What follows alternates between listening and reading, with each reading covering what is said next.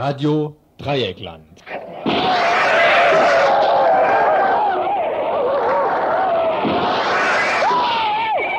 Tagesinfo.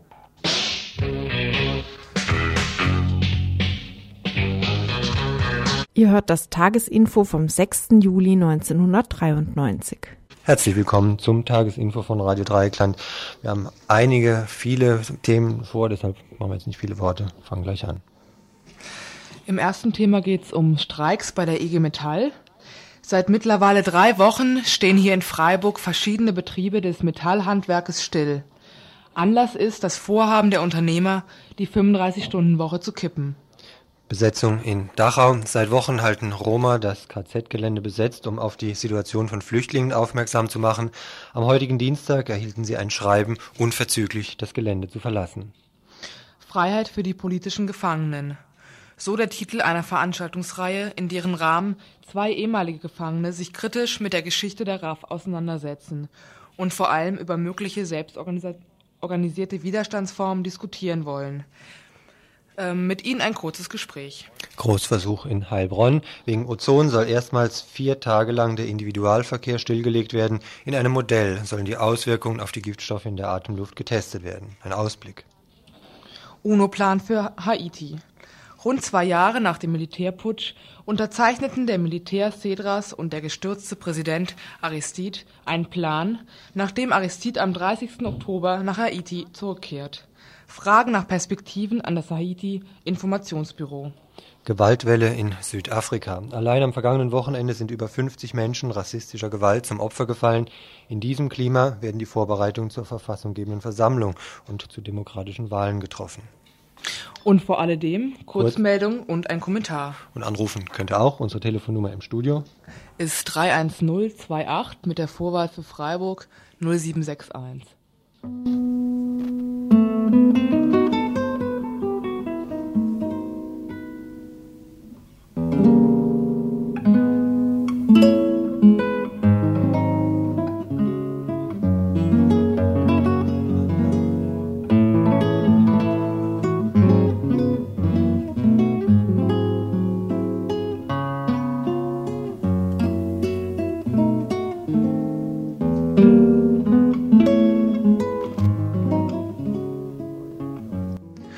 Neue Stories in Sachen Mord an Wolfgang Grams. Hierzulande wird von amtlichen Stellen gelogen, dass sich die Balken biegen. Zu diesem Schluss muss wohl kommen, wer sich die verschiedensten in Umlauf gebrachten Varianten über den Schusswaffengebrauch in Bad Kleinen vergegenwärtigt.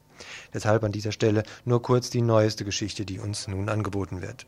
Danach ist Wolfgang Krams nun doch nicht von einer Polizeiknarre erschossen worden. Vielmehr hat ein Rechtsmediziner in Münster dem BKA, dem Bundeskriminalamt, ein Untersuchungsergebnis mitgeteilt, das aufzeigt, dass das Mündungsprofil an Grams Kopf nicht mit dem Profil der Knarre übereinstimmt. Das Gutachten ist im Auftrag der Staatsanwaltschaft Schwerin angefertigt worden.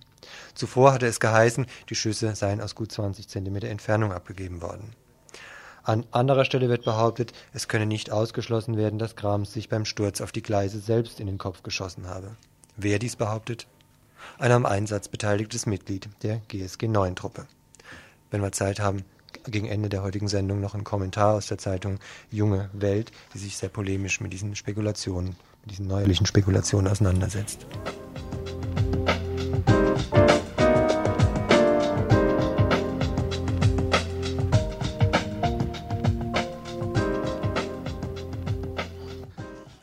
Großer Sprung für die Lokalredaktion der Badischen Zeitung, aber leider wieder einmal kein Schritt für die Pressefreiheit. Einweihungen, Jubiläen und Trauerfeiern sind untrügliche Anzeichen für den Zusammenhalt oder auch die Spaltung der jeweiligen herrschenden Gruppen der bürgerlichen Gesellschaft. Dies gilt international auf staatlicher Ebene, aber eben auch im lokalen Bereich. In Freiburg war unlängst die Einweihung der neuen Räume der Badischen Zeitung Lokalredaktion zwischen Spielhallen und Taxistandplatz eines dieser für die Selbstverständigung der herrschenden Schichten so wichtigen Ereignisse.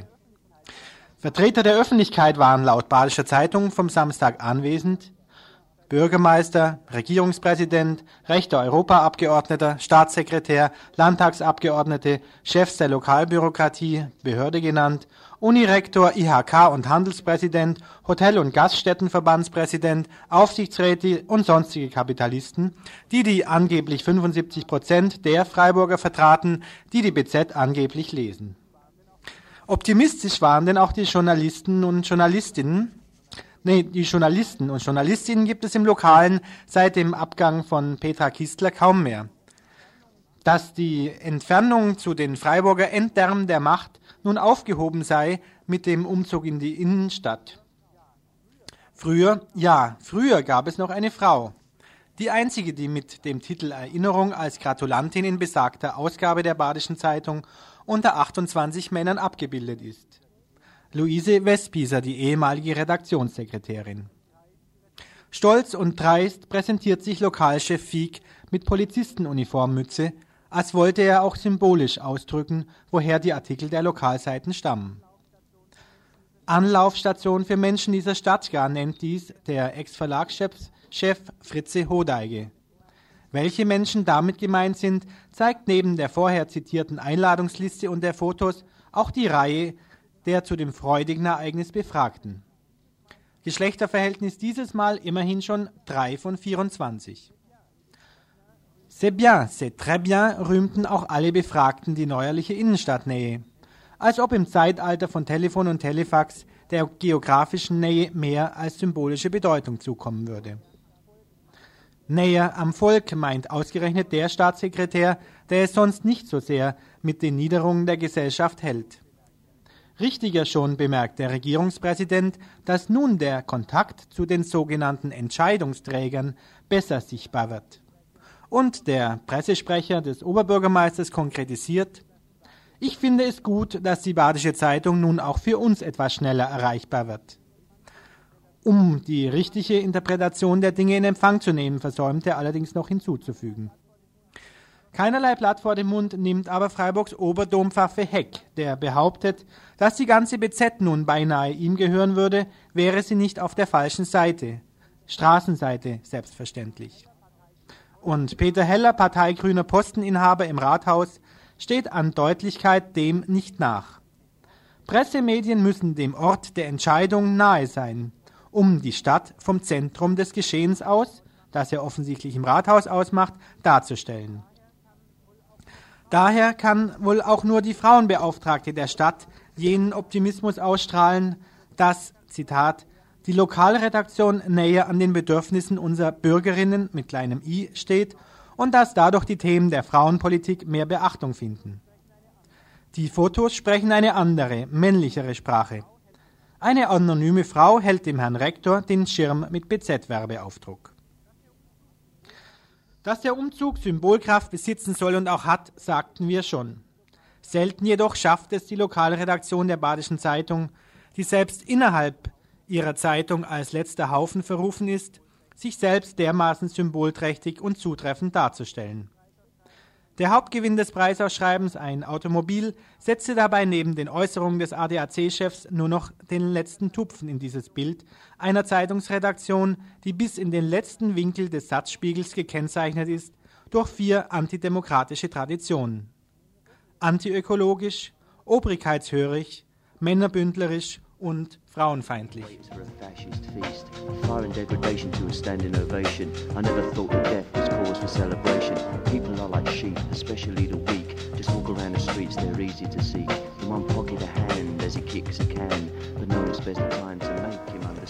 Letztes Jahr im September hat es eine Besetzung hier in Freiburg ge gegeben. Die Vauban-Kaserne ist besetzt worden, um gegen die herrschende Flüchtlingspolitik hierzulande äh, oder dagegen zu mobilisieren und Aufmerksamkeit zu erwecken. Es gab Prozesse im dessen in der Gefolge dieser Besetzung. Der erste Berufungsprozess in Sachen Vauban-Kasernenbesetzung im September 92 hat heute Morgen am Landgericht Freiburg stattgefunden. Hierzu ein kleiner Beitrag, der uns von außen ins Info reingetragen worden ist, dankenderweise. Hier heißt Staatsanwalt Meyer erschien höchstpersönlich, um den in erster Instanz erreichten Freispruch wegen der Ungültigkeit des Strafantrags in seinem Sinne von der zehnten Kammer mit dem Vorsitzenden Richter Engel aufheben zu lassen lassen. Die Staatsanwaltschaft hatte Revision eingelegt und in der Zwischenzeit als weitere Beweismittel ein Telefax sowie den in Sachen Vauban seine üblichen Zeugen von Staatsschutz Herrn Herr ausgegraben. Der behauptet nämlich, irgendwann in der Zeit vom 5. bis 10. Oktober irgendwo in Freiburg von der Lagerleiterin Frau Hoffmann eine nicht näher datierte Unterschrift unter den ins Blaue hineingestellten Strafantrag erhalten haben zu wollen. Schon nach einer Prozessminute war das Ergebnis klar. Natürlich erfolgt an dieser Kammer die glatte Verurteilung, wenn auch zum halben Preis. Zehn Tagessätze a 15 Mark für beide Frauen. Einer der Schöffen war ein Gemeindeamtmann aus Bolschweil, dem Kaff in Südbaden, in dem der bekannte Schreibtischtäter und Lagerplaner Stefan Eirich wohnt. Und der war ja letztes Jahr aus seiner Dorfidylle ans Licht der Öffentlichkeit gezerrt worden. Ein weiterer Copilot war ein Winzer. Ob Revision gegen diesen Urteilsspruch eingelegt wird, ist noch unklar. Das heißt, die Prozesse werden auch in erster Instanz am Amtsgericht weitergehen und dort ist wie immer und überall eine rege Prozessbeteiligung und Öffentlichkeit erwünscht. Der antirassistische Kampf geht weiter, schreibt uns jemand, der die Prozesse in den letzten Wochen beobachtet hat.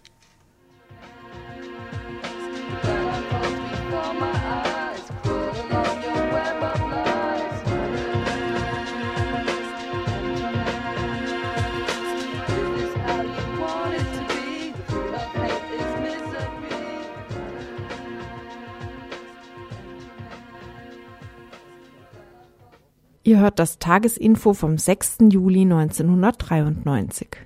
Seit mittlerweile drei Wochen werden hier in Freiburg mehrere Autohäuser bestreikt. Die IG Metall hat ihre Mitglieder zum Ausstand aufgerufen, um die Unternehmer an den Verhandlungstisch zurückzurufen und um einen neuen Tarifvertrag für den Bereich Metall-Handwerk auszuhandeln. Die Forderungen der IG Metall liegen mit 8,5 Prozent im Bereich der Inflation plus Produktivitätszuwachs. Die Unternehmer dagegen bieten 3 Prozent.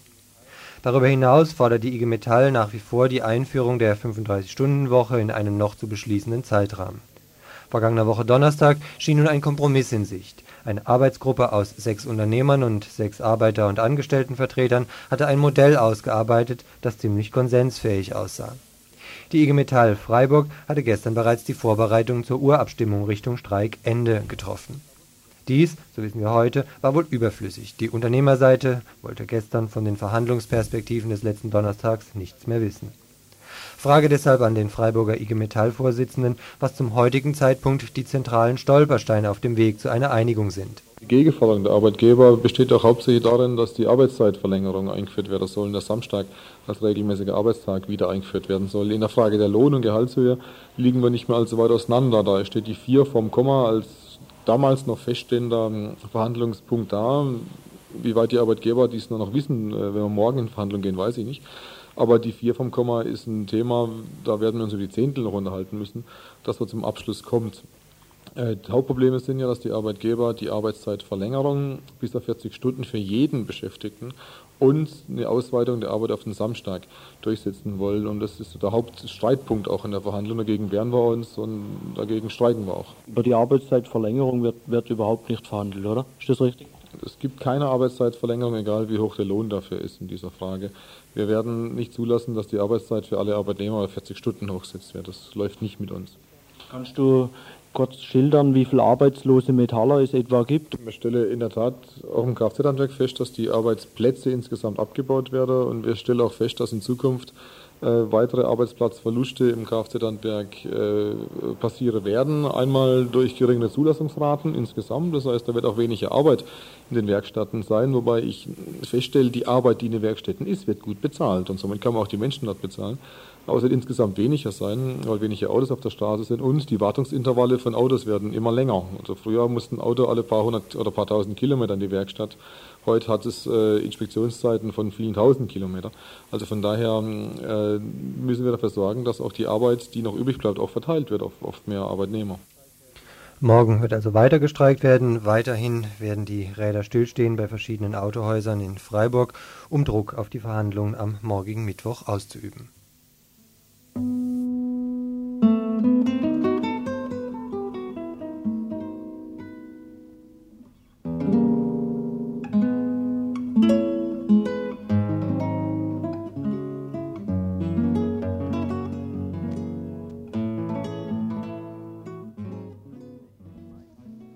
Seit dem 16. Mai halten sich mehrere hundert Roma auf dem Gelände der KZ-Gedenkstätte in Dachau bei München auf. Dort kämpfen sie für ein Bleiberecht für alle Roma. Jetzt droht ihnen die Räumung. Das Kultusministerium in Bayern hat die Roma in Dachau aufgefordert, das Gelände unverzüglich zu verlassen. Die Roma halten sich vor allen Dingen auf dem Gelände der Versöhnungskirche, also der evangelischen Kirche in Dachau auf, aber auch um, die, um eine katholische Kapelle in, innerhalb der Gedenkstätte. Nun haben die beiden Kirchen, zum einen das Erzbischöfliche Ordinariat München und zum anderen die evangelisch-lutherische Kirchengemeinde in München, den Aufruf des bayerischen Kultusministeriums mit unterzeichnet und damit grünes Licht für eine gewaltsame polizeiliche Räumung der Roma in Dachau gegeben. Der Landeskirchenrat der evangelisch-lutherischen Kirche in Bayern hat indes eine Presseerklärung herausgegeben, die bereits in dem Ton gehalten ist, als ob das Gelände bereits geräumt ist. Dort heißt es unter anderem, wir haben uns der Roma angenommen, aus der Verpflichtung heraus, einzelnen Menschen in Not zu helfen. Schließlich mussten wir feststellen, dass wir es mit einer geplanten und auf Dachau gezielten politischen Aktion zu tun hatten. Wir führten heute ein Interview mit einem Mitglied des, des Münchner Bündnisses gegen Rassismus zur bevorstehenden polizeilichen Räumung in Dachau und zur Rolle der evangelischen Kirche, die auf dem vor kurzem beendeten Kirchentag in München noch die Forderung nach einem Bleiberecht für alle Roma unterstützt hatte. Bisher war es so, dass äh, äh, zumindest also bis zum Kirchentag war es so, dass die evangelische Landeskirche äh, den Roma auf ihrem Gelände äh, praktisch Zuflucht gewährt hat, äh, sie also praktisch auch eingeladen hat, am Kirchentag teilzunehmen äh, und ihnen äh, mehr oder weniger Sicherheit dort angeboten hat. Äh, die katholische Kirche hat sich bisher öffentlich völlig rausgehalten. Es, mir ist also keine Stellungnahme der katholischen Kirche bisher bekannt. Jetzt sieht es aber so aus, nach dem neuen äh, Schreiben äh, das also gestern an die Roma gegangen ist äh, und ihnen übergeben worden ist, sieht so aus, dass das Kultusministerium äh, die ganze Sache aus der Hand der Kirche, der evangelischen Kirche und aus der Verantwortung der evangelischen Kirche rausnimmt und selber in die Hand nehmen will. Wie kam es denn jetzt dazu, dass die evangelische Kirche umgeschwenkt ist? Ja, das äh, ist äh, einem eigentlich kaum verständlich, weil äh, beim Kirchentag sind die äh, Roma ja dabei gewesen, es sind mehrfach bei viel, einigen Veranst Großveranstaltungen mit 5.000 bis 8.000 Teilnehmern und auch in der Schlussresolution äh, ist das Bleiberecht für Roma gefordert äh, worden und beschlossen worden auf dem Kirchentag. Äh, und jetzt äh, sagt die evangelische Kirche, dass äh, es ihr eigentlich äh, nur um Individuallösungen gehen, gegangen ist und äh, es von Anfang an darum gegangen wäre angeblich. Wobei die Roma immer betont haben, dass es ihnen um eine äh, Lösung für alle Roma geht, um Bleiberecht für alle Roma, um Abschiebestopp und dass das politisch durchgesetzt werden soll. Und die evangelische Kirche hat eigentlich auch immer also bis zum Kirchentag zumindest gesagt, dass sie diese politische Forderung mitträgt und unterstützt.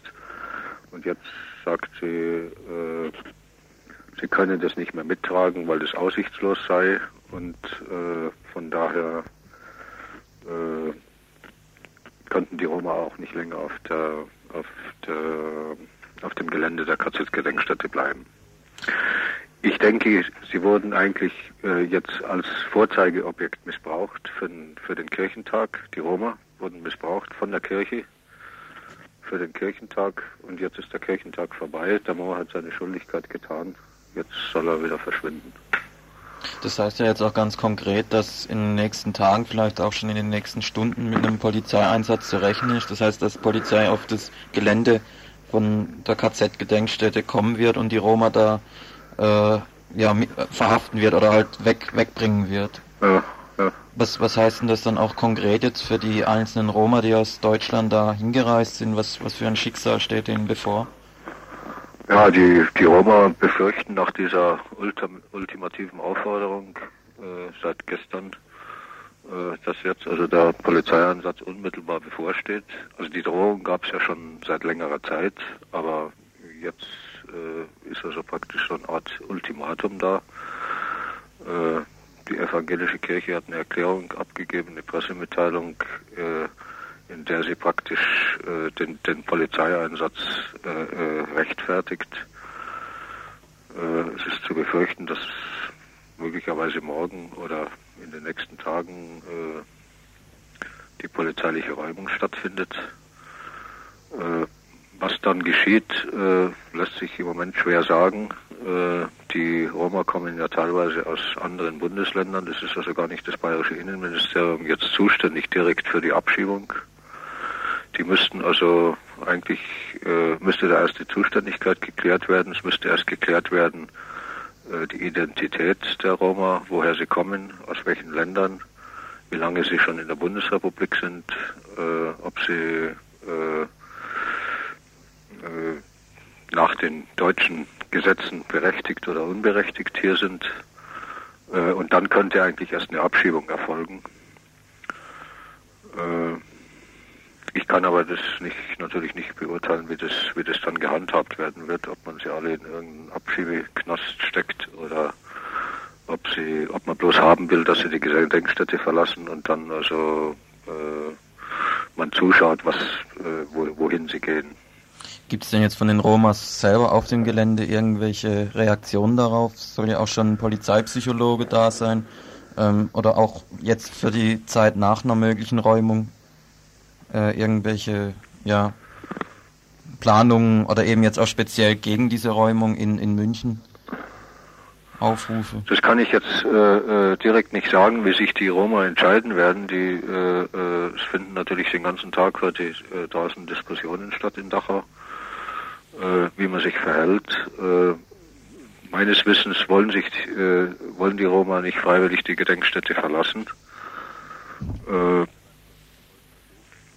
wir werden vers wollen versuchen, vom Münchner Bündnis gegen Rassismus äh, möglichst äh, viel Solidarität herzustellen. Also jetzt auch noch Proteste an das Kultusministerium, an die evangelische Landeskirche. Und wir werden das mit Protestaktionen begleiten.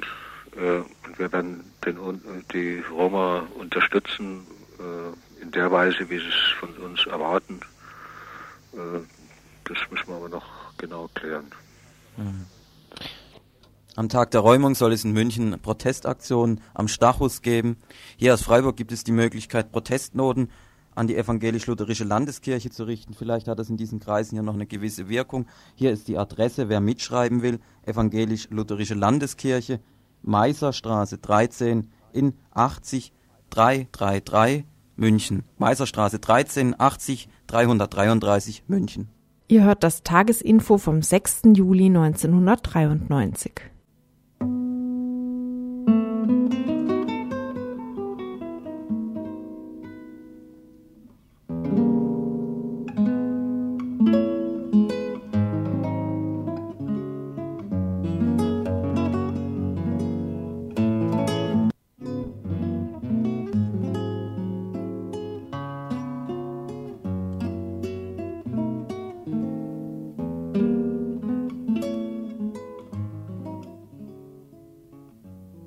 Heute Abend um Heute Abend werden Michael Diedeker und Bernhard Rosenkötter mitdiskutieren in der Veranstaltung, die heute Abend um 20 Uhr im RC, im Radikaldemokratischen Zentrum in der Egonstraße 54 stattfinden wird.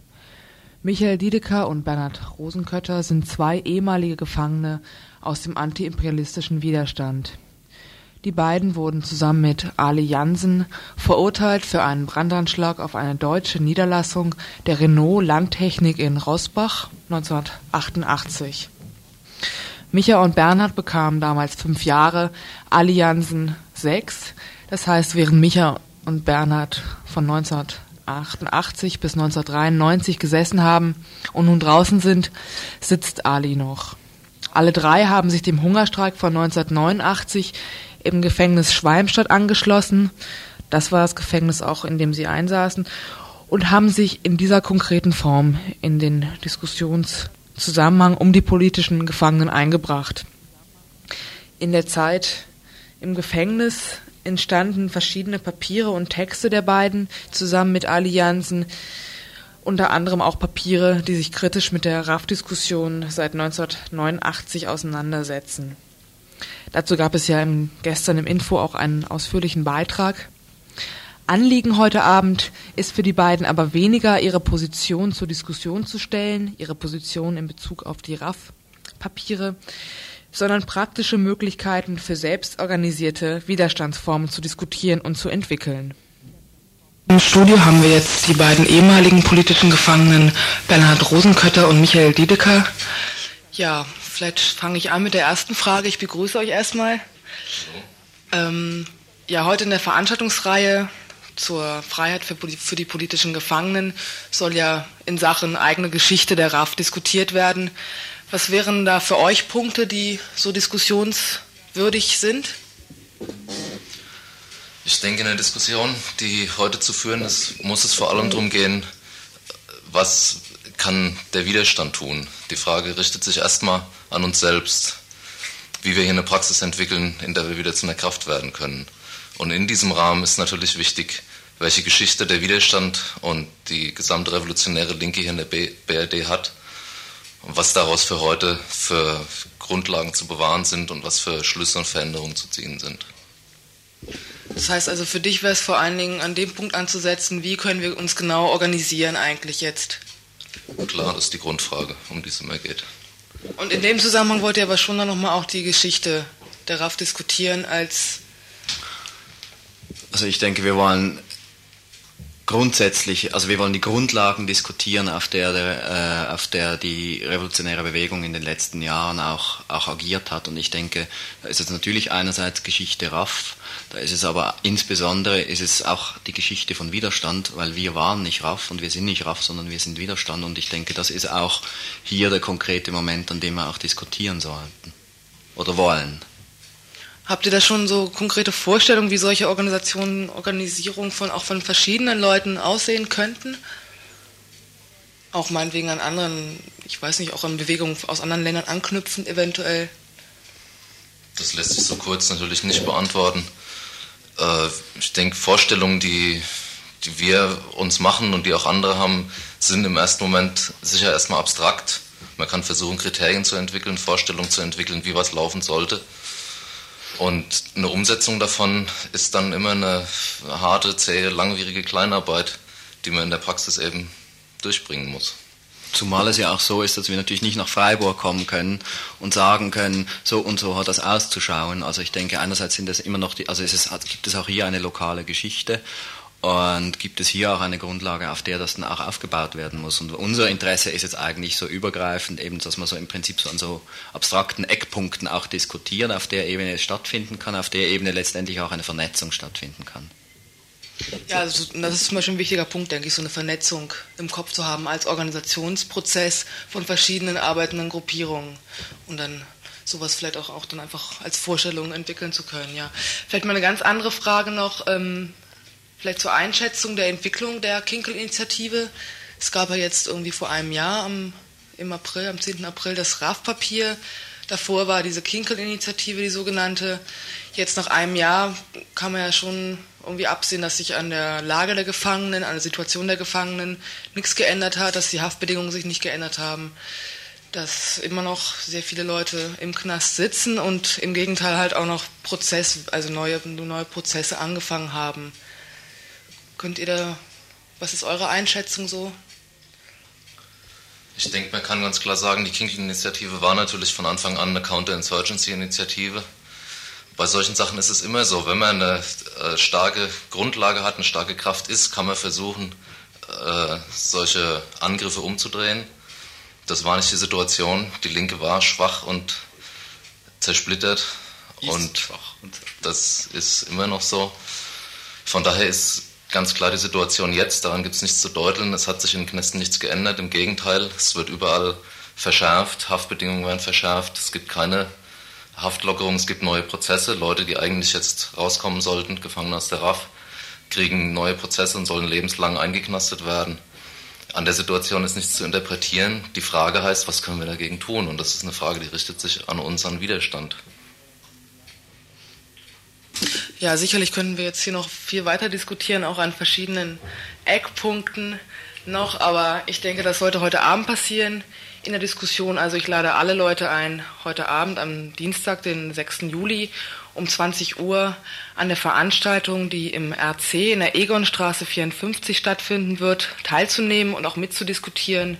Ansonsten möchte ich noch aufrufen zur bundesweiten Demonstration, die diesen, Siems, diesen Samstag am 10. Juli stattfinden wird in Wiesbaden um 11 Uhr ab Luisenplatz in Wiesbaden, wie gesagt. Ja, und ich lese jetzt mal kurz vor, hier das Plakat, das ich vor mir habe. Unser Freund und Genosse Wolfgang Grams ist ermordet worden. Sie haben ihn gehasst, weil er gegen das Unrecht aufgestanden ist, für das Sie verantwortlich sind. An Flüchtlingen, Frauen, Obdachlosen, Gefangenen in Kurdistan, in der dritten Welt, in Anführungsstrichen. Er war ein Genosse in den Kämpfen um Befreiung. Wolfgang, wir werden dich nicht vergessen. In jedem Schritt der Befreiung wirst du weiterleben. Unser Kampf für das Leben. Ja, zu dieser bundesweiten Demonstration rufe ich auf. Ähm, die wird stattfinden am 10.07.93 in Wiesbaden um 11 Uhr ab Luisenplatz.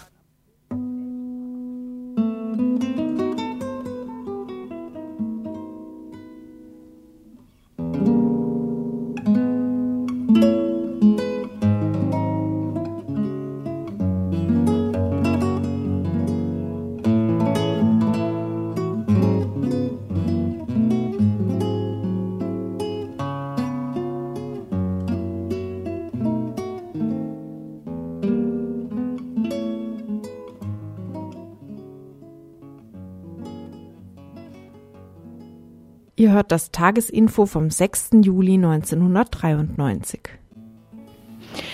Ein Ozon-Modellversuch soll am Donnerstag im Raum Heilbronn-Neckarsulm beginnen. Besonders im Sommer steigen in vielen Städten die Bodenozonwerte auf 200 bis 300 Mikrogramm pro Kubikmeter. Das ist viel zu viel und führt zu Gesundheitsschädigungen. Nun soll in einem weltweit ersten Versuch ein Zusammenhang zwischen dem lokalen Verkehrsaufkommen und den lokalen Ozonwerten bewiesen werden. Durchgeführt wird der Versuch vom Umweltministerium in Baden-Württemberg. Wie das Ganze durchgeführt wird, darüber sprachen wir mit einem Vertreter des Verkehrsclubs Deutschland. Könntest du zu Anfang mal einfach sagen, wie der ähm, Ozonversuch in Heilbronn aussieht?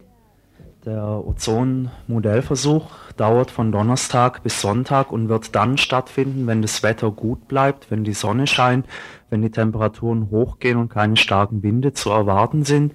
Dann wird er stattfinden. An vier Tagen wird äh, der Autoverkehr stark eingeschränkt. Es dürfen nur noch Katalysatorfahrzeuge fahren und unbedingt notwendiger Verkehr. Alle andere Verkehr ruht und die Industrie wird ihre Emissionen reduzieren an diesen vier Tagen. Auf der Autobahn bei Heilbronn wird ein Tempolimit von 60 Stundenkilometern gelten. Mich verwundert, dass auch die Industrie ihre Emissionen einschränken will. Trägt sie den Versuch voll mit? Zum Teil. Die Industrie- und Handelskammer als Organisation hat sich bis zuletzt gegen den Modellversuch gewehrt. Auch das Verkehrsministerium Baden-Württemberg unter Hermann Schaufler wollte diesen Modellversuch auf jeden Fall verhindern, aber Umweltminister Schäfer hat sich durchgesetzt und kann in Heilbronn auf äh, den Oberbürgermeister und auf Teile der Industrie bauen. Die Industrie hat sich überraschenderweise bereit erklärt, den Versuch mitzutragen. Du sagtest eben, dass Autos mit Katalysator von der Sperre ausgeschlossen wären. Hältst du das für sinnvoll? Der VCD hält das nicht für sinnvoll. Erstens sind äh, 70 Prozent aller Stadtfahrten kürzer als drei, vier Kilometer und da fängt der Katalysator erst zu wirken an. Wir halten es also für völlig unsinnig, wenn alle Katalysatorfahrzeuge ihre kurzen Stadtfahrten machen dürfen, dadurch genauso zum Ozon, zur Ozonverursachung beitragen wie gehabt, aber als äh, ökologische Fahrzeuge vom Verbot ausgenommen sind. Wie wurde die Ankündigung dieses Versuchs bei der Bevölkerung aufgenommen? Es gab sehr viele Diskussionen und von dem Moment an, als es in Heilbronn die Möglichkeit gab, Ausnahmegenehmigungen zum Fahren zu beantragen, gab es sehr heftige Reaktionen bei vielen Autofahrern, Die meisten Autofahrer verstehen diese Maßnahme nicht, weil sie den Zusammenhang zwischen Bodenozon und Gesundheitsschädigungen nicht kennen und nicht wissen, dass der Autoverkehr zwei Drittel der Schadstoffe verursacht, die dann die Ozonspitzenkonzentrationen in den Ballungszentren herbeiführen. Ja, zu der Gesundheitsschädlichkeit gibt es ja unterschiedliche Standpunkte, vor allen Dingen was äh, die hm, Grenzwerte betrifft, von denen ab angeblich äh, Ozon erst gesundheitsschädlich ist. Da gibt es unterschiedliche Grenzwerte in der Schweiz, in der Bundesrepublik, in unterschiedlichen Ländern. Wie verhält es sich denn jetzt nun wirklich mit diesen Grenzwerten? In Deutschland liegt der Alarmwert bei 180 Mikrogramm, ab da wird gewarnt. In der Schweiz liegt er bei 120 Mikrogramm, ab da wird in der Schweiz gewarnt und die Umweltinstitutionen, die Gesundheitsbehörden gehen ab 120 Mikrogramm Bodenozonkonzentration davon aus, dass gesundheitliche Schädigungen anfangen können bei Risikogruppen, bei Asthmatikern, bei Allergikern, bei Menschen mit Lungenproblemen und vor allem auch bei Kindern. Wenn es nun wirklich zum Ozonalarm kommt, welche Maßnahmen sind dann erforderlich? Wir können am Vortag genau sagen, ob am nächsten Tag der Ozongrenzwert überschritten wird. Das heißt, wir können einen Tag vorher sagen, am nächsten Vormittag, denn am Vormittag werden die Ozonwerte aufgebaut, wird es ein Fahrverbot geben. Es ist durchaus möglich, dass schon Wochen, schon Monate vorher Ausnahmegenehmigungen beantragt werden können. Man kann das langfristig organisieren. Man kann die Bevölkerung darauf hinweisen, man muss den öffentlichen Nahverkehr im Sommer natürlich aufstocken, damit, wenn dann für den nächsten Tag ein Fahrverbot ausgerufen wird, der Verkehr nicht völlig zusammenbricht. Die ganze Diskussion scheint sich nur um den Autoverkehr zu drehen. Ist es so erwiesen, dass allein die Autos Verursacher der Bodenozonwerte sind? Es ist eindeutig erwiesen, dass der Autoverkehr der Hauptverursacher der Vorläufersubstanzen Stickoxide und äh, flüchtige Kohlenwasserstoffe ist. Bei den äh, VOC, den Kohlenwasserstoffen, sind es knapp 50 Prozent. Bei den Stickoxiden sind es 70 Prozent, in Ballungsgebieten 80 bis 95 Prozent, die vom Autoverkehr verursacht werden, die vormittags vom Autoverkehr ausgestoßen werden und bei hoher Sonneneinstrahlung dann nachmittags diese extremen Ozonwerte verursachen. Übrige Emissionsquellen, Industrie, Hausbrand, äh, Energiekraftwerke tragen dazu auch bei, aber lange nicht in dem Umfang, wie es der Autoverkehr tut. Um eine Vorstellung davon zu haben, wie gefährdet wir sind, Könntest du mal sagen, wie oft zum Beispiel in Freiburg in der letzten Zeit Ozonalarm vorlag? In Freiburg gab es schon im März dieses Jahr den ersten Ozonalarm und wir werden, wenn die Temperaturen ansteigen, wenn wir wieder einen Sommer haben wie letztes Jahr, werden wir sehr viele Tage, vielleicht 50, 60 Tage mit Ozonalarm haben. Ja, du hast vorher schon diesen Modellversuch in Heilbronn kritisiert. Wie würde denn nach euch so ein Alarmmodell ausschauen, äh, wenn ihr das nach euren Vorstellungen gestalten könntet? Erstens ist Fahrbeschränkung nur eine kurzfristige Maßnahme. Kurzfristig zur akuten Gefahrenabwehr brauchen wir Tempolimits auf Autobahnen und Bundesstraßen und eben diese Fahrverbote. Ausnahmegenehmigungen kann man wochenlang vorher einholen und am Vortag dann sagen, am nächsten Tag werden wir Ozonalarm erreichen, wenn wir am Vormittag nicht Fahrbeschränkung machen. Natürlich brauchen wir auch langfristige Maßnahmen. Langfristig hilft beim Thema Ozon nur eins, eine großräumige Verlagerung der Verkehrsströme auf den öffentlichen Verkehr, eine massive Verringerung des Individualverkehrs, der Verzicht auf schwachsinnige Investitionen wie die B31 Ost, eine Wende in der Verkehrspolitik.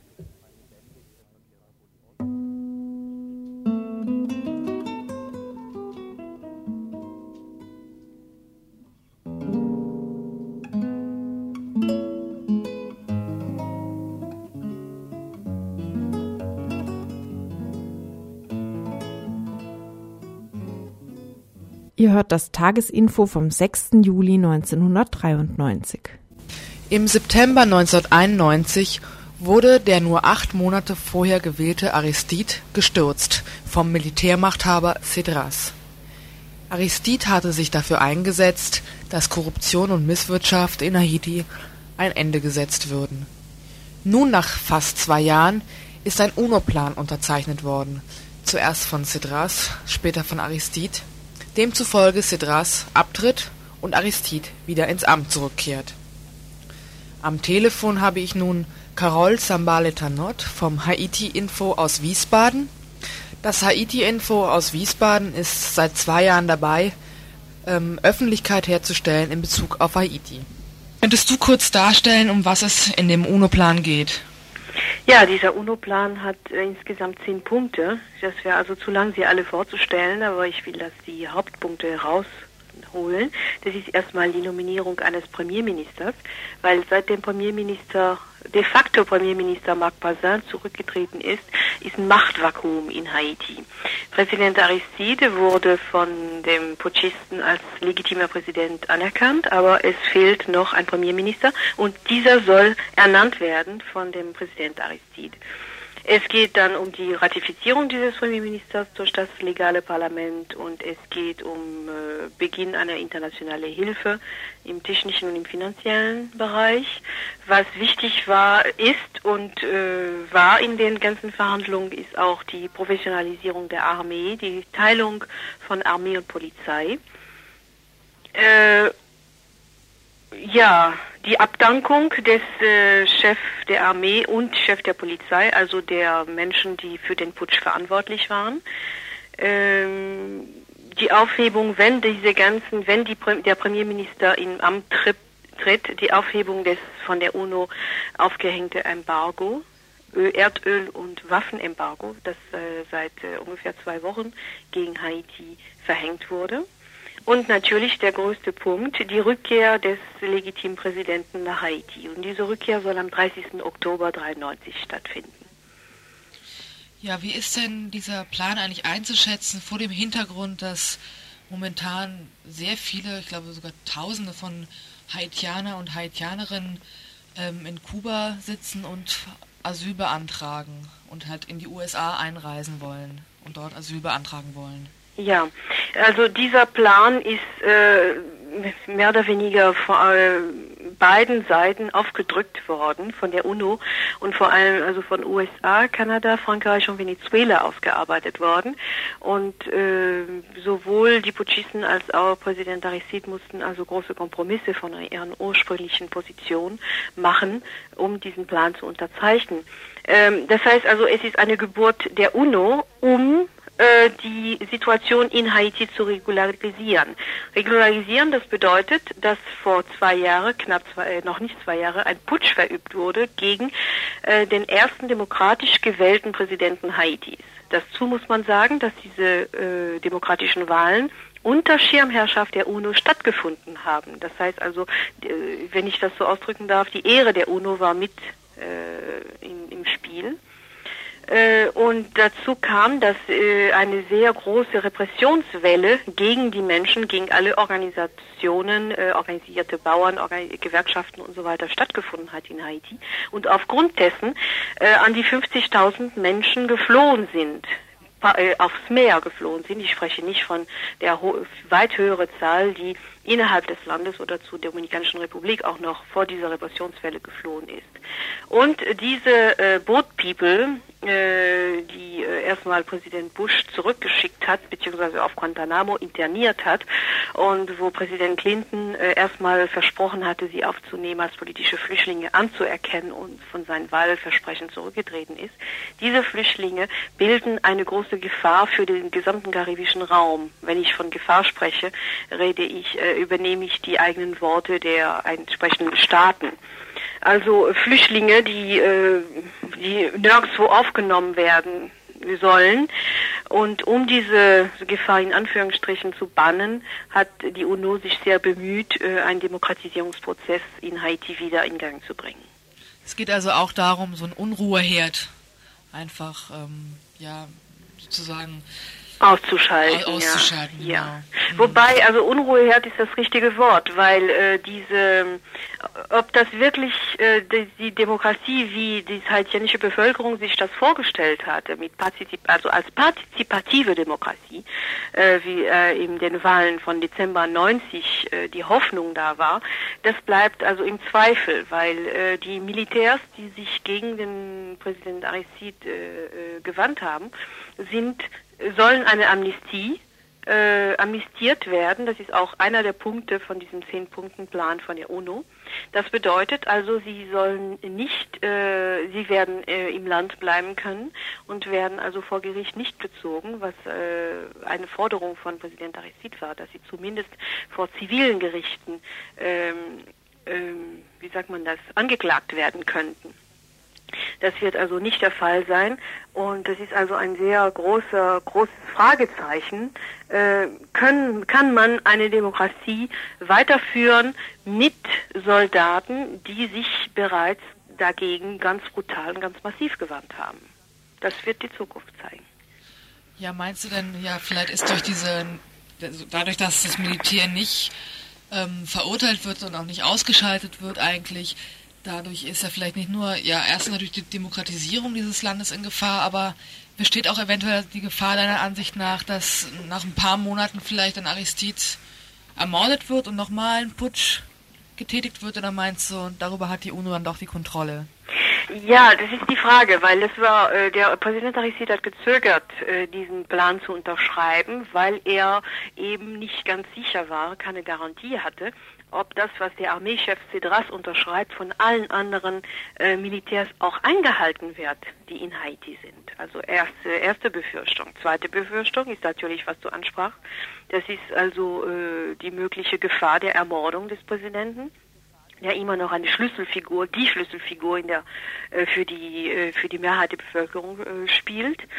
Äh, ja, und die Wiederaufnahme dieser, dieser Putsch-Geschichte. Äh, also, aber andererseits äh, fallen mir trotzdem äh, die Bemühungen der internationalen Gemeinschaft auf. Die war, die ziemlich lange äh, halbherzig waren, aber äh, doch eben zu diesem Embargo geführt haben und äh, zu diesem Druck geführt haben. Und äh, ich weiß nicht, ob die internationale Gemeinschaft äh, sich mit dem zweiten Putsch äh, äh, ja, akzeptieren würde.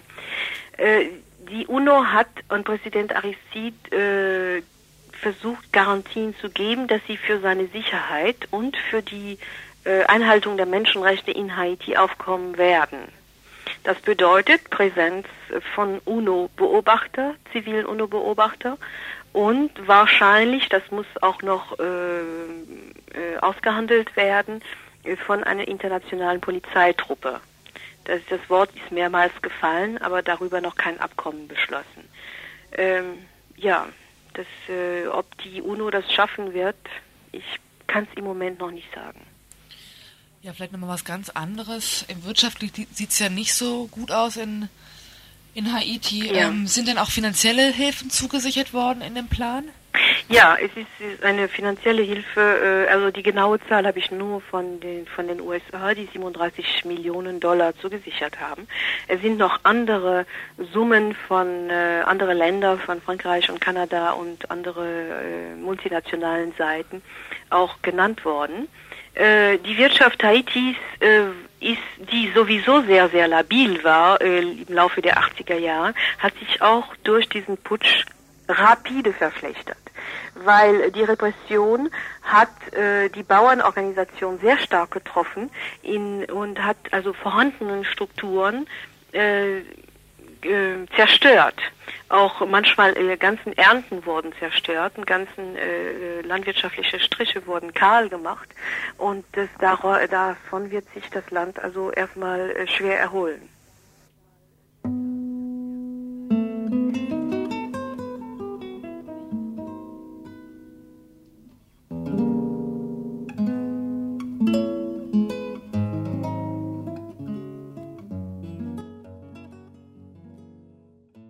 Ihr hört das Tagesinfo vom 6. Juli 1993.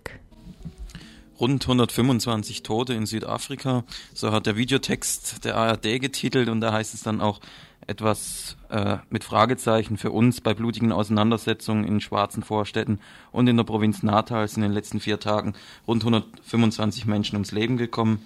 Das heißt weiter, die beiden rivalisierenden Organisationen, gemeint ist der ANC und die Zulu-Partei in Inkatha, wiesen sich die Schuld für die Gewalttaten gegenseitig zu. Beobachter machen den Streit um den Termin für die ersten freien Wahlen in Südafrika für die Gewaltwelle mit verantwortlich. Das heißt hier Gewaltwelle, es ist auch in der Presse öfters zu lesen, dass die Gewalt jetzt zugenommen hat. Stimmt das denn überhaupt? Ähm, die Gewalt hat zugenommen seit 1990, ähm, seit die Regierung die politischen Führer freigelassen hat und äh, die Organisation erlaubt hat und sozusagen diesen ganzen sogenannten Reformprozess mit Verhandlungen eingeleitet hat, an deren Ende jetzt hoffentlich bald äh, 1994 die frei, ersten freien Wahlen in Südafrika stehen werden.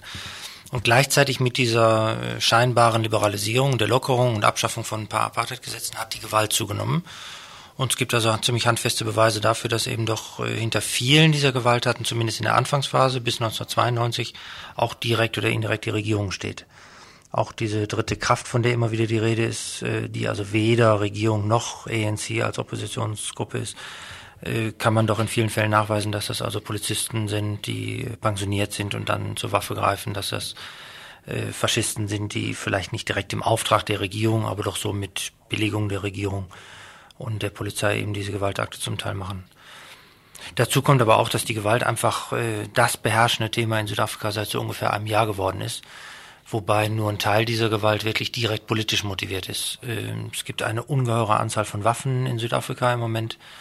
Ähm, die Waffen kommen zum Teil aus Mosambik zurück, wo sie früher die südafrikanische Regierung hingeliefert hat. Die werden jetzt von da wieder zurückverkauft und gekauft nach Südafrika und landen eben sehr häufig einfach auch in Händen von kriminellen Gangs, die damit äh, rumballern und rauben und morden und äh, aus lauter Spaß an der Freude das machen, äh, ohne dass das jetzt einen direkten politischen Hintergrund hätte häufig. Ne? Wie sieht denn jetzt diese politische Gewalt konkret denn dann eigentlich aus? Also sind das Kämpfe zwischen äh, Gruppen oder sind das Überfälle? Wie sieht das konkret denn aus und wo findet die statt? Es gibt eine Reihe von Dingen. Äh, ein Beispiel nur sind die Überfälle auf die Vorortzüge in der Gegend von Johannesburg in Soweto, wo eben einfach Pendler, die morgens zur Arbeit fahren, von äh, bewaffneten Bewohnern von Wohnheimen und davon sehr häufig eben in Katerangehörigen angegriffen werden, ermordet werden, aus dem Zug geworfen werden. Das ist so eine Geschichte, die jetzt Gott sei Dank ein bisschen nachgelassen hat, aber eigentlich immer wieder nochmal passiert. In Natal ist das Thema eigentlich ähnlich, wo Inkatha traditionell eigentlich seit vielen Jahren schon äh, Überfälle macht auf alles, was Opposition gegen den Staat ist. Und erst später stellte sich heraus, dass Inkatha ja äh, in großem Maße finanziell und auch militärisch unterstützt worden ist von der südafrikanischen Regierung, die damit eben einerseits mit dem ANC verhandelt, als größter äh, Befreiungsbewegung und Oppositionspartei in Zukunft, gleichzeitig aber eben versucht, den ANC zu schwächen, indem eben Mitglieder und Führer so auf der mittleren Ebene ermordet werden. Hat jetzt die Gewaltwelle direkte Auswirkungen auf die Verhandlungen äh, über die Verfassung in Südafrika und auch auf die anstehenden Wahlen? Äh, Ende April nächsten Jahres. Ja, was versucht wird, was die rechte äh, Bewegung in Südafrika versucht, äh, gerade die faschistischen Weißen, äh, die das also ziemlich systematisch machen, die wollen natürlich diesen Verhandlungsprozess unterbrechen und, und behindern. Das klassische Beispiel, was ja so vor einer Woche ungefähr passiert ist, war eben, dass also 2000 bewaffnete Faschisten, äh, weiße Faschisten, äh, mit Gewalt in dieses World Trade Center in Johannesburg eingedrungen sind und da äh, unter, na nicht gerade Beifall der Polizei, aber unter Zugucken der Polizei äh, durch mit Maschinenpistolen durch die Gänge dieses Gebäudes marschiert sind und also alle Schwarzen, die sie erwischt haben, bedroht haben und äh, eingeschüchtert haben und zum Teil auch verprügelt haben. Natürlich dient das dazu, äh, zu verhindern, dass weiter Verhandlungen zwischen der Regierung und den Oppositionsgruppen stattfinden. Und die größte Gruppe ist halt der ANC nach wie vor, mit der auch im Wesentlichen die Verhandlungen zurzeit stattfinden. Die haben sich ja nun Gott sei Dank auch auf den Wahltermin 27. April 1994 geeinigt. Und äh, auch in der Wahlvorbereitung ist natürlich die Gewalt ein, ein ganz erhebliches Thema. Wenn in diesem Klima der Gewalt Wahlen stattfinden müssen, kann man natürlich eigentlich nicht von freien und fairen Wahlen sprechen, weil viele Leute sich schlicht durch die Gewalttätigkeiten behindert fühlen, zur Wahl zu gehen dann im nächsten April. Gleichzeitig sind wir aber in dem Dilemma, wenn nicht Wahlen stattfinden, und zwar relativ bald, wird die Gewalt immer noch größer, weil die Leute einfach ungeduldig werden und einfach nicht mehr akzeptieren, dass jetzt trotz dieser Veränderung immer noch eine weiße Minderheitsregierung von mal maximal 15 Prozent der Bevölkerung über den Rest der Bevölkerung zu sagen haben. Das geht einfach auch lange nicht mehr den Leuten zu verkaufen. Gibt es denn jetzt äh, irgendwelche Impulse, die dieses Dilemma aufweichen könnten, also die, die irgendwie einen Weg aus dem Dilemma raus äh, aufzeigen könnten? Ähm, es gibt ein paar Dinge. Ich glaube, die Einrichtung einer Zwischenregierung, nenne ich es mal, das heißt äh, National Executive Council, also ein, ein äh, Exekutivrat, schon vor den Wahlen wäre ganz wichtig. Da haben sich eigentlich die Hauptverhandlungspartner im Moment darauf geeinigt, dass das möglichst in diesen Wochen schon passiert. Ich hoffe, dass das also noch im Juli jetzt stattfindet. Eine Gruppe von Leuten, die sozusagen die Exekutive übernimmt, mit dem Hauptziel, dass die Regierung nicht mehr die Macht hat, die sie im Moment hat, und speziell die Kontrolle über die Presse, die ganz wichtig ist in der Wahlvorbereitung, weil natürlich die gesamte Presse mehr oder weniger gleichgeschaltet mhm. ist und für die Regierung Propaganda macht und für die Regierungspartei, Nationalpartei Propaganda macht und die anderen Gruppen halt sehr wenig Chancen im Moment haben. Und zweitens die Kontrolle über die Sicherheitskräfte, die in vielen Fällen einfach zugucken, wenn Gewalttätigkeiten passieren oder sich einseitig auf die Seite von Inkata schlagen, wie das sehr häufig von diesen internationalen Beobachtern auch gemeldet wird, oder eben aktiv auch schießen und äh, für Unruhe und für Morde auch selbst sorgen. Das heißt, die müssen kontrolliert werden und zwar so schnell wie möglich von einem wie immer gearteten Exekutivrat. Und das muss sein, lange bevor die Wahlen noch stattfinden. Und das ist realistisch, dass dieser Exekutivrat zum einen unabhängig von der Regierung sein kann und zum anderen auch wirklich diese Macht hat, äh, auf die Sicherheitskräfte einzuwirken, ohne dass dann auch da wieder Leute abbrechen eben ja. zu, zu, so einer Art autonomen ja. Vorgehen. Das ist genau die Schwierigkeit. Natürlich wird die Regierung daran beteiligt sein und auch ziemlich maßgeblich beteiligt sein. Sie werden aber nicht mehr alleine beteiligt sein, sondern es werden andere Gruppen, speziell die ANC-Führer und sicher auch ein Teil der ANC-Armee, die, die früher eben im Untergrund gekämpft haben, auch an dieser Aufgabe mit beteiligt werden müssen. Wenn das nicht geschieht, sehe ich ziemlich schwarz. Ne? Hm. Inwiefern sind sich denn die äh, schwarzen Befreiungsgruppen einig für äh, so einen Exekutivrat oder äh, gibt es dort auch Differenzen? Da gibt es auch äh, Differenzen. Äh, ich meine, die, diese Inkata-Partei ist ja eine, sozusagen auch eine schwarze Partei.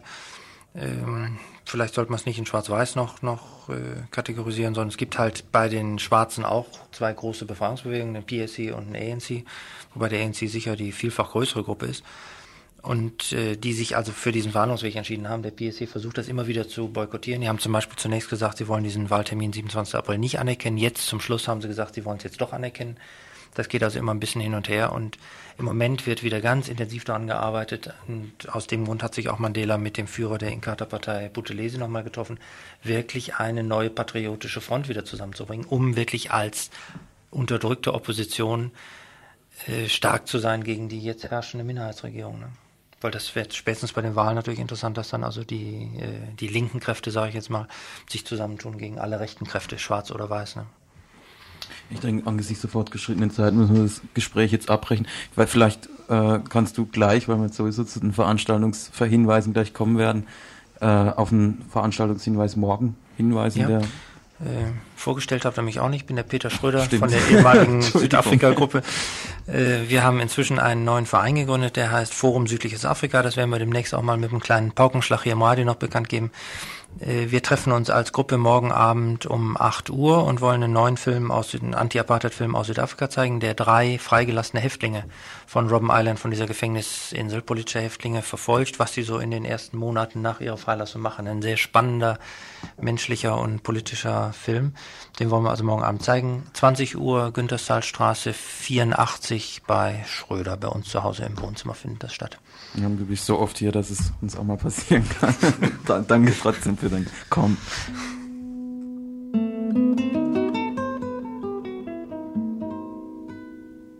Ihr hört das Tagesinfo vom 6. Juli 1993.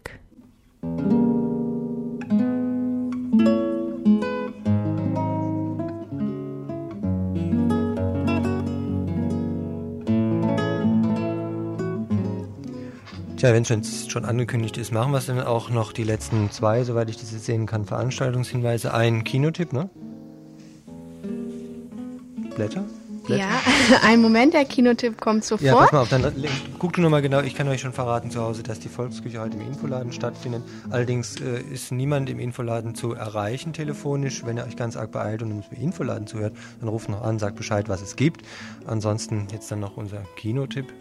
Ja, also heute Abend läuft im kommunalen Kino im alten Vierebahnhof einmal um 8 Alphaville von Jean-Luc Godard. Und zwar ist das ein Film mit Eddie Konstantin. Und dann läuft um 10 Uhr der Film Nachtblende mit Romy Schneider.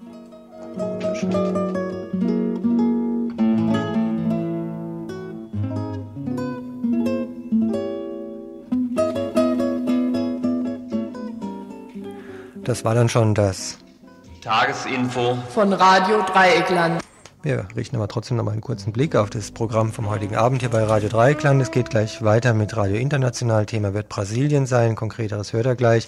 Um 20 Uhr wird es Frauen- und Lesbenradio hier im Studio sein. Es geht um bevölkerungspolitische Maßnahmen, wie sie hier vom Westen versucht werden, zumindest durchzusetzen. Es geht bei den Regierungen um eine Machtausübung eben noch auf diese Art und Weise. Es ist ein Vortrag von Ingrid Strobel, der dann nochmal vorgestellt wird heute Abend im Frauen- und Lesbenradio von 20 bis 22 Uhr. Dann verabschieden wir uns noch am Mikrofon. Das Studio ist mittlerweile recht voll. Waren zum Beispiel der Andreas. Kirsten. Und der Paul. Und der Freitag. Und dann war noch jemand, aber die ist jetzt schon abgedampft. Dann sagen wir einfach Tschüss. Bis dann.